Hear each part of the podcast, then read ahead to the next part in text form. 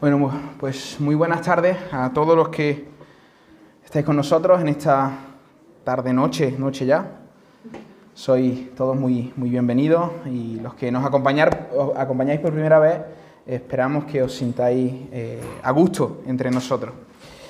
Pues bien, en nuestro calendario existen fechas muy especiales y significativas y sin lugar a duda la Navidad eh, es una de ellas. Polvorones y mantecados en nuestra mesa, luces en nuestra calle. Ayer estuvimos en Puente Genil, algunos de nosotros, viendo las luces. Las de Priego son mejor, obviamente. y villancicos sonando en nuestros oídos anuncia la llegada de esta fecha señalada en nuestro calendario. Algunos de nosotros nos reencontramos con nuestros familiares, organizamos buenos banquetes y disfrutamos del momento. Porque al final, bueno, e-, es, un momento, es un momento, un momento de belleza en las calles, de armonía familiar y de alegría personal. Pero un momento, un momento.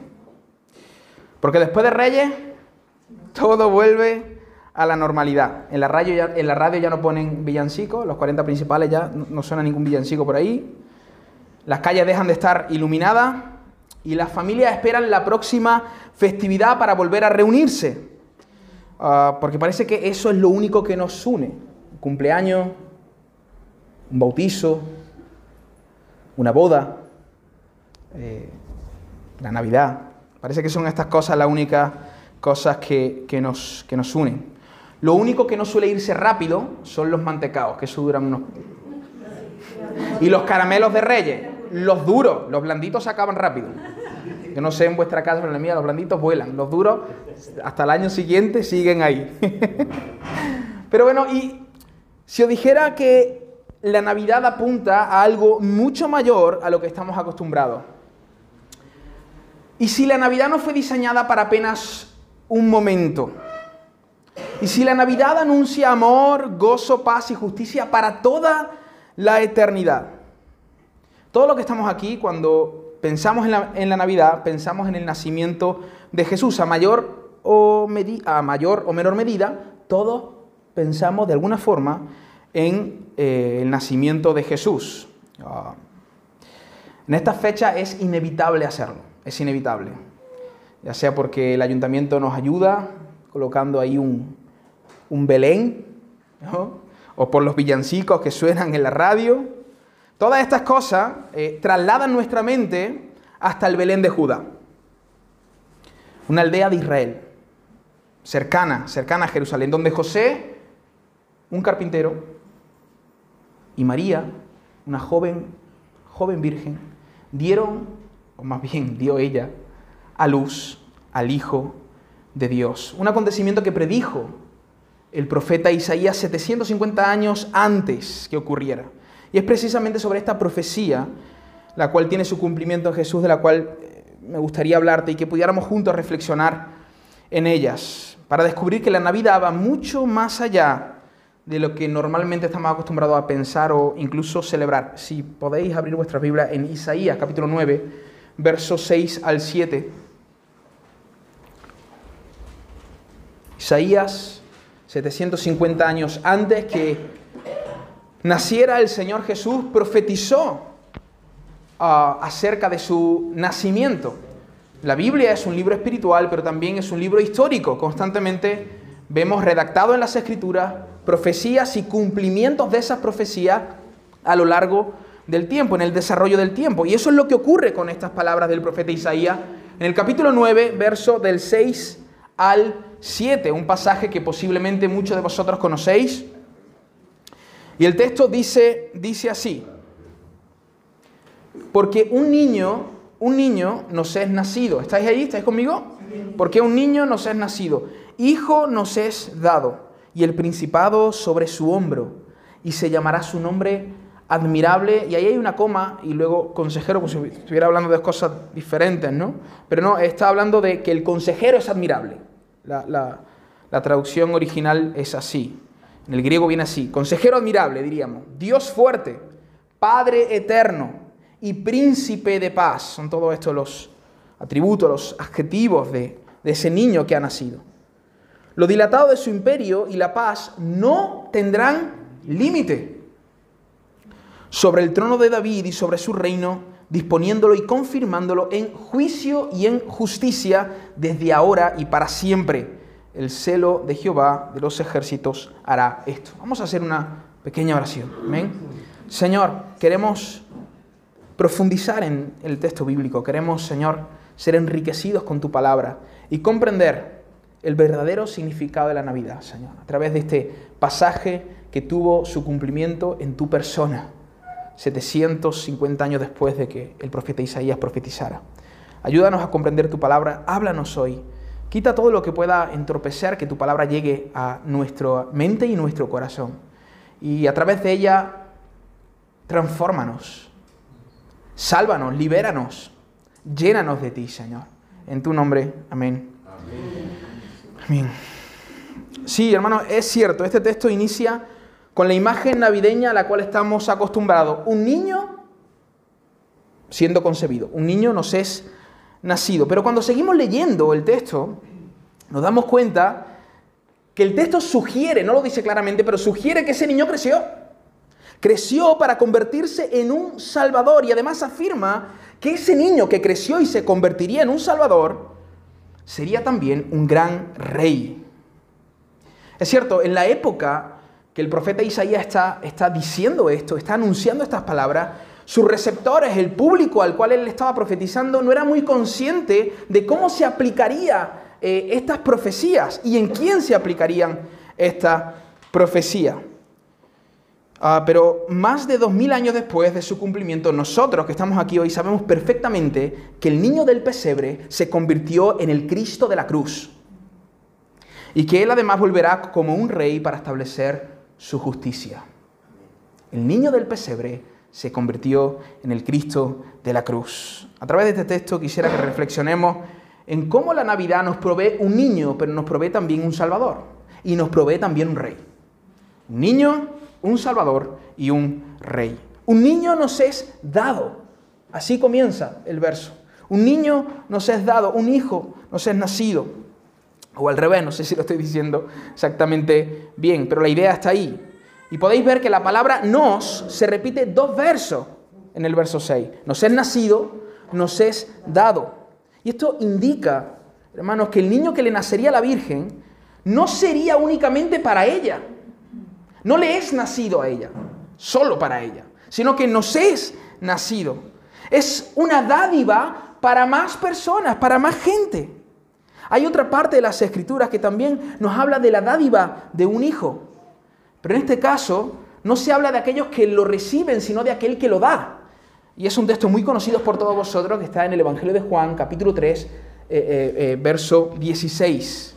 De tal manera amó Dios ya no está hablando de los receptores, de lo que reciben el regalo, sino del que da. De tal manera amó Dios al mundo que ha dado. Ha dado a su único Hijo para que todo aquel que en él crea no se pierda, no se pierda, mas tenga vida eterna. Cuando unimos Isaías 9.6 con Juan 3.16, nos damos cuenta de varias cosas. En primer lugar, el Hijo de María también es el Hijo de Dios. El Hijo de María el Hijo hombre también es un Hijo divino. Porque Dios está dando a su Hijo, pero está siendo concebido a través de una persona, a través de María, que cuando concibió a Jesús era virgen, pero después dejó de serlo. Hermano, estamos hablando acerca de esta dádiva, de la calidad de esta dádiva no es apenas un hombre, es el Dios encarnado, es el Dios que se hizo hombre. Y eso ha quedado demostrado en la historia a través de su vida, de sus hechos milagrosos. Estamos estudiando aquí en nuestra congregación el Evangelio de Marcos, viendo a Jesús en diferentes escenas y estamos viendo que no era llanamente un hombre, no era simplemente un hombre, sí, era un hombre, pero también tenía una naturaleza divina. Esa es la calidad del regalo que Dios nos ha dado en Cristo Jesús, a través de la vida de Jesús, a través de su muerte y sobre todo a través de su resurrección, porque Él resucitó de entre los muertos. Vemos que esta dádiva es increíble, el Dios encarnado. Pero este niño, además de ser un regalo para el pueblo de Israel, ya que el profeta Isaías en, representación de todo Israel dice, un hijo nos es nacido, un hijo nos es dado. ¿Para quién? ¿Solo y de forma exclusiva para los judíos y para el pueblo de Israel? No, no, porque si unimos la, la profecía de Isaías con el Evangelio de Juan, entendemos que ese niño no solo fue para la casa de Israel, sino que fue para todos los pueblos. De tal manera amó Dios a Israel. No, de tal manera amó Dios al mundo. Por lo tanto, cuando unimos estos dos versos nos damos cuenta no solo de la calidad de este regalo, que es el Hijo de Dios, sino también los receptores de este regalo, todo el mundo, toda nación, todo pueblo, todo pueblo. Sin embargo, hay algo también interesante, que este regalo solo se puede obtener. Que a veces aquí, no, aquí, es cuando, aquí es cuando las cosas ponen un poco tensas.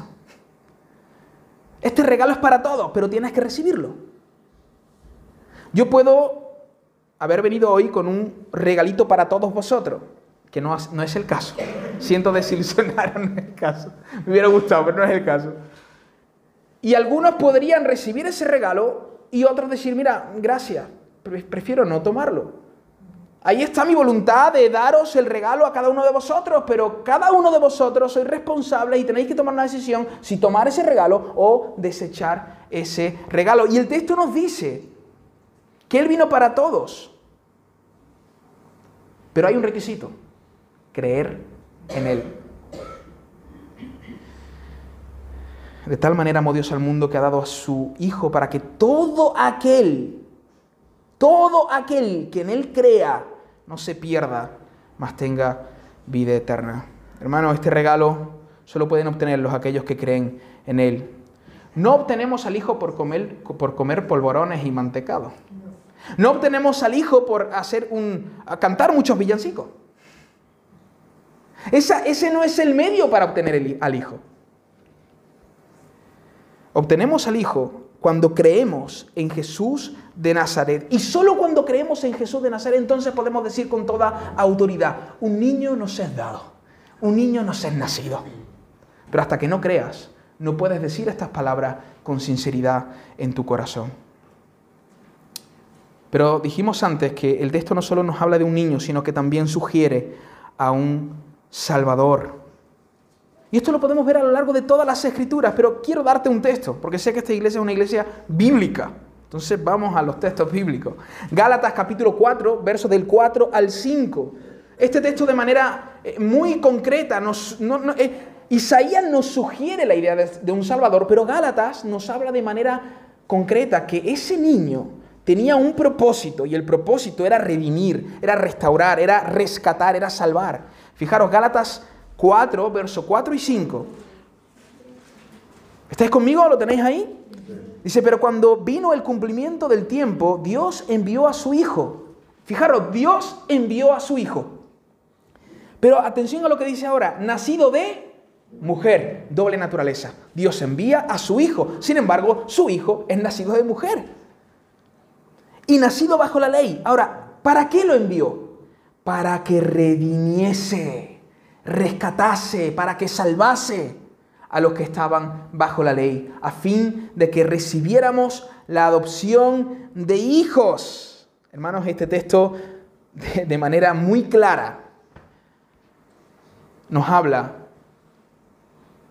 nos habla de forma muy, muy, muy, muy clara, que el propósito de que el niño viniera fue a redimir, a salvar. El niño creció y se convirtió en un Salvador. La profecía de Isaías sugiere que la Navidad no solo provee un niño, como dijimos antes, provee un niño que se convertirá en un Salvador porque posee, ese niño posee todo lo que nosotros necesitamos. Y esto lo vemos a través de cuatro pares de palabras. Cuatro pares de palabras.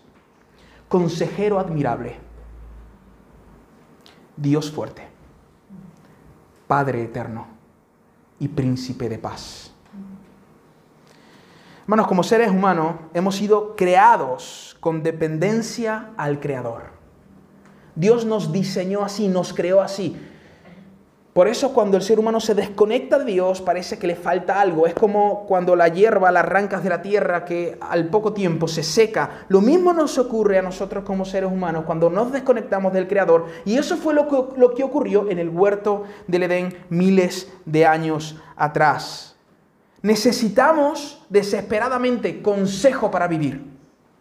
Todos los que estamos aquí necesitamos consejo para vivir, no por el hecho de que seamos pecadores, todos somos pecadores. Pero el consejo lo necesitamos no por ser pecadores, sino por ser humanos.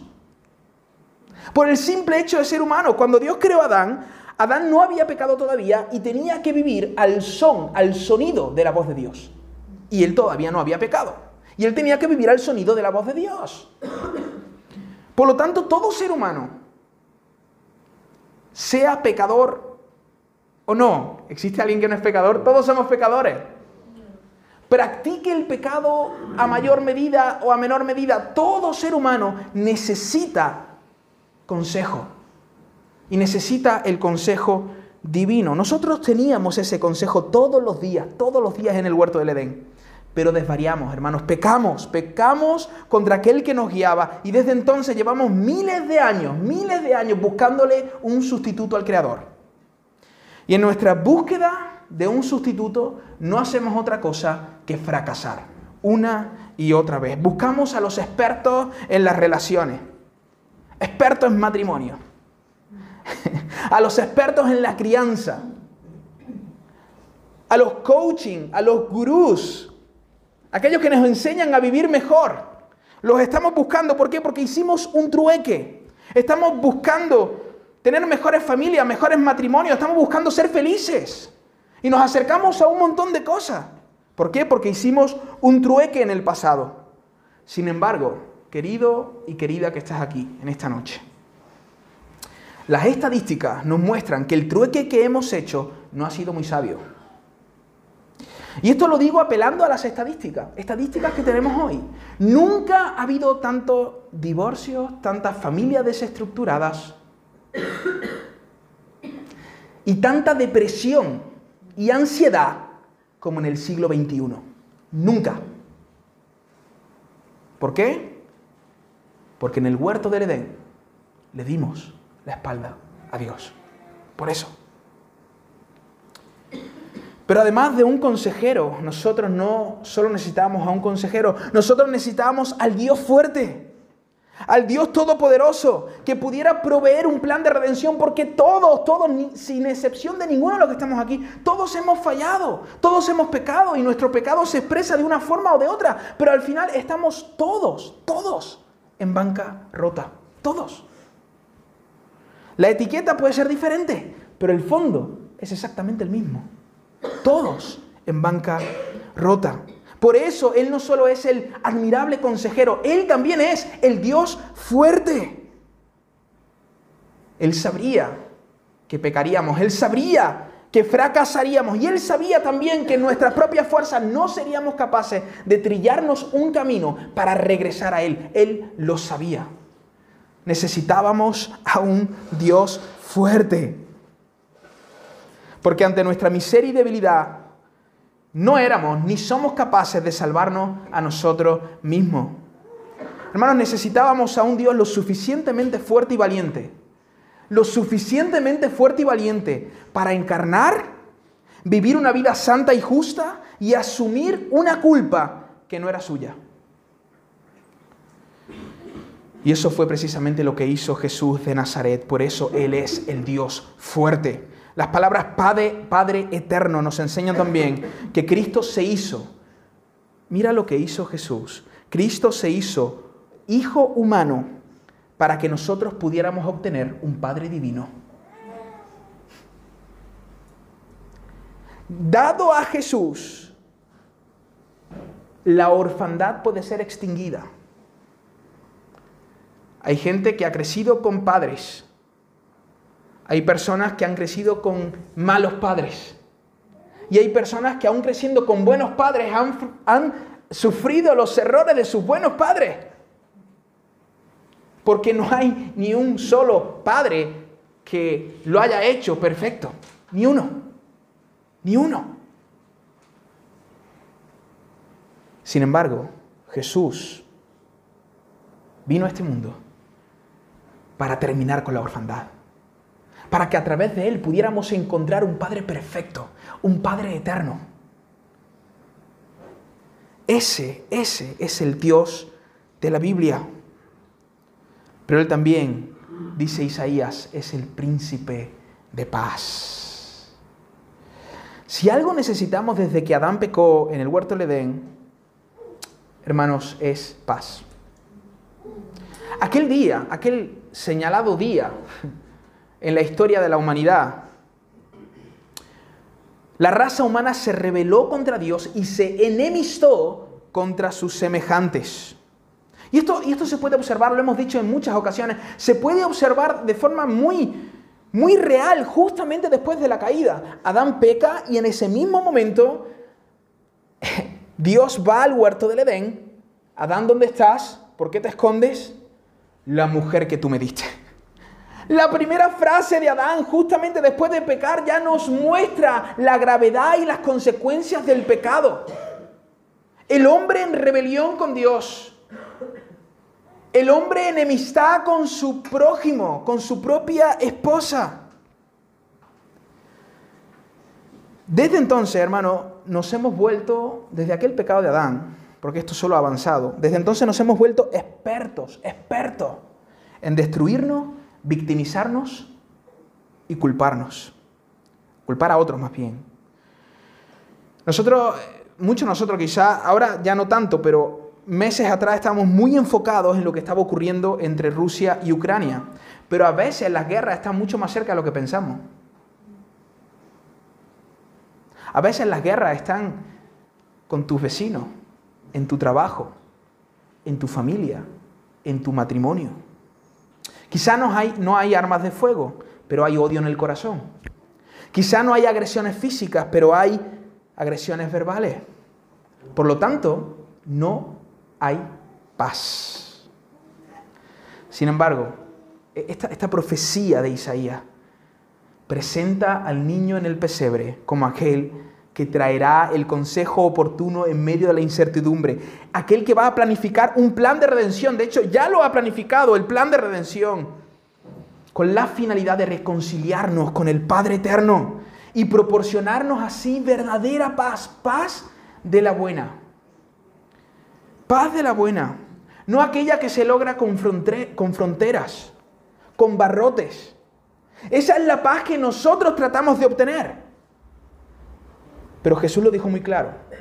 Mi paz os dejo, mi paz os doy. Mi paz no es como la que el mundo os da. Y he dicho frontera y barrotes, podríamos decir otras cosas, con dinero, con estabilidad.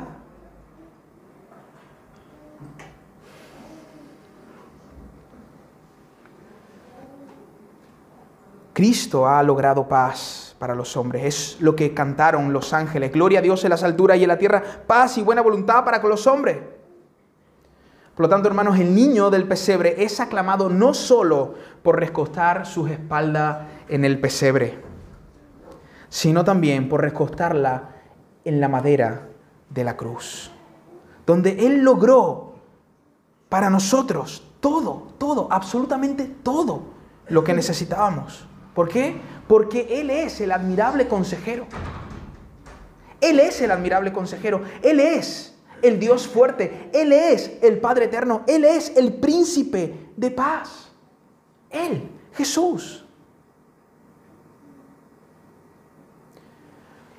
Y la profecía de Isaías, además de mostrarnos que Él es un niño que nos es dado, que Él es un rey, perdón, que Él es un, un, Salvador, nos, nos dice de manera clara que Él también es un rey. Fijaros lo que dice el texto, lo dilatado de su imperio y la paz no tendrá límite sobre el trono de David y sobre su reino, disponiéndolo y confirmándolo en juicio y en justicia desde ahora y para siempre. Días atrás hablábamos de que las profecías judías tienen un cumplimiento parcial y pleno. Esta profecía del profeta Isaías no se ha cumplido completamente. En parte ya se ha cumplido en Jesús. El vino, el Dios encarnado estuvo entre nosotros hizo prodigios, milagros, sanidades.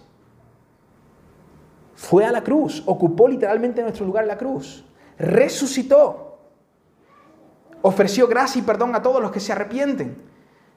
Estuvo creo que 40 días entre sus discípulos y luego ascendió al Padre, pero este texto dice que Él establecería su reino.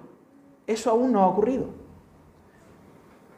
Pero así como Él cumplió su promesa de venir, así como se ha cumplido parte de la profecía de Isaías, nosotros que creemos en Jesús estamos completamente seguros que estas palabras se van a cumplir.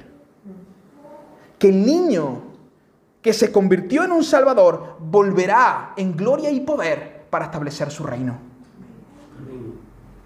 Es lo que la Biblia nos enseña, es lo que la Biblia afirma. Y vendrá, según el texto, para juzgar. Quizás no era el mensaje que esperabas escuchar hoy, pero ese es el mensaje de la Navidad.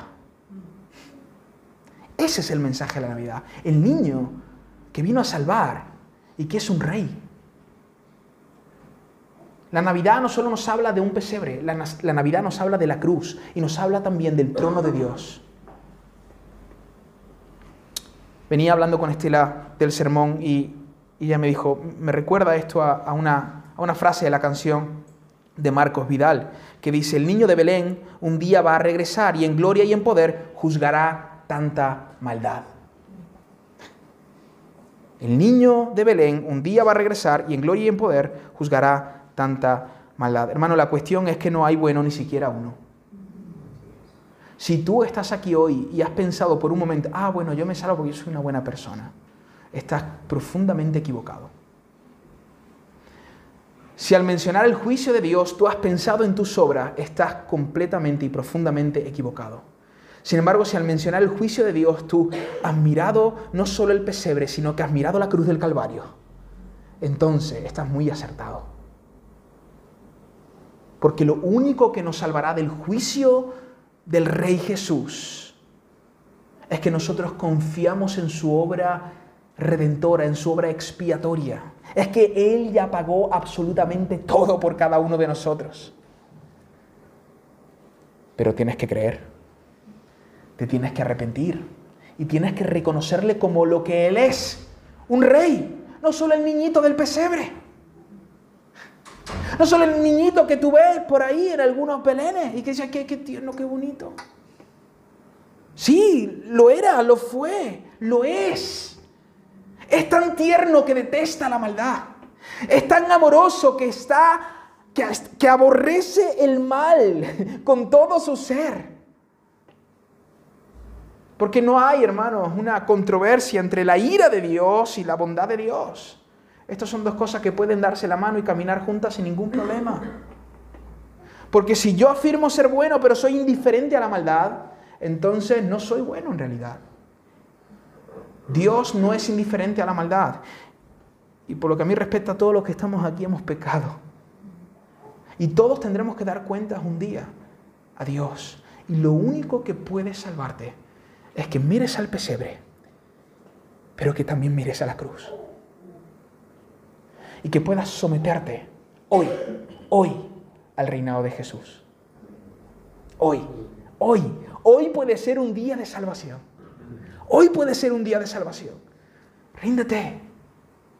Jesús, me arrepiento de mis pecados. Reconozco que tú viniste a este mundo hostil, malo, que en su origen era bueno, pero lo hemos destruido. Y no lo tiraste a la basura, sino que te hiciste hombre, naciste como un tierno bebé. El Dios que sostenía el universo con sus manos fue sostenido por los brazos de un pecador como José, de una pecadora como María. ¿Para qué? ¿Por qué se humilló así? Para demostrarnos su amor. Porque nos ama. No te quedes solo con el niño del pesebre. Ve más allá. Ve al Cristo de la cruz. Ve al rey que está sentado en su trono, el rey que va a regresar. Y hoy, hoy, hoy, ríndete. Termino contando una historia que me llamó mucho la atención. Dicen que en una reunión en Rusia acostumbraban a contar diferentes historias. No se sabe si esto era una historia, una, una historia verídica, una leyenda. Pero estaban todos reunidos allí y uno, uno de, un hombre que estaba allí empezó a contar la historia de un rey ruso de la antigüedad que estaba junto a su siervo y estaban en sus trineos con sus perros a punto de salir. Y cuando estaban a punto de salir, una manada de lobos se les acercó.